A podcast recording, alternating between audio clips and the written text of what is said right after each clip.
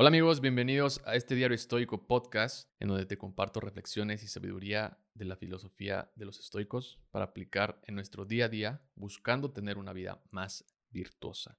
Yo soy Guillermo Moctezuma y en este episodio te voy a compartir algunas ideas sobre los sacrificios personales.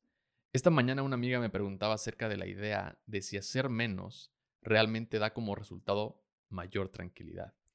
En el episodio anterior que se llama Lo Esencial, haz menos, pero mejor, creo que así le puse. Compartí la idea en general de por qué hacer menos, pero mejor, nos arroja una vida más tranquila y cómo los estoicos lo aplicaban a través del autocontrol para lograr esta tranquilidad. Pero falta una parte importante en esa ecuación que olvidé mencionar, los sacrificios que vas a tener que hacer, los sacrificios personales. Según los estoicos, los sacrificios personales se centran en renunciar a lo que no es esencial para alcanzar la excelencia.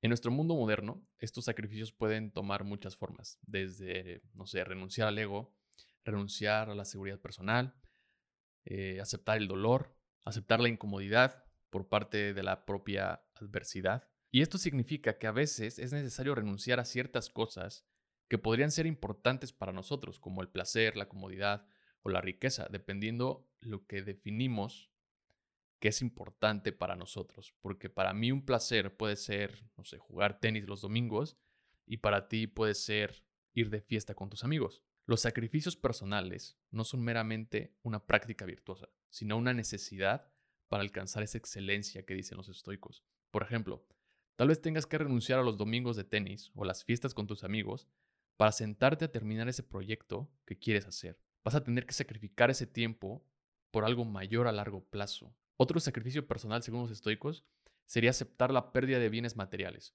o la pérdida financiera en post de los valores éticos.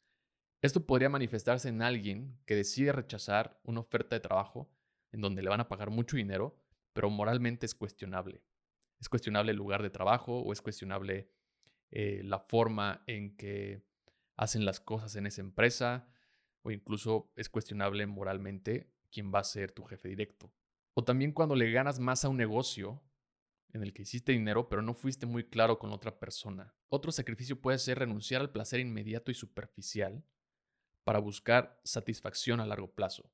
Un ejemplo podría ser alguien que decide renunciar a esos hábitos poco saludables como el no sé, consumo de alcohol, consumo de drogas en busca de una vida más equilibrada y saludable. Pero ¿por qué es tan difícil aceptar los sacrificios o nos cuesta mucho hacerlos? Por mera definición, un sacrificio involucra dos cosas que realmente queremos. Y cuando viene la pregunta de ¿con cuál te quieres quedar? Normalmente decimos que las dos. O vemos la forma de quedarnos con las dos, o vemos la forma de hacer las dos. Greg McQueen, en su libro Esencialismo, dice que en nuestra cultura actual es muy fácil caer en la trampa de creer que podemos hacer todo. Nos sentimos presionados para decir sí, sí a todo, solamente por perseguir múltiples objetivos a la vez, pero sobre todo para estar siempre disponibles por si se llega a presentar cualquier oportunidad.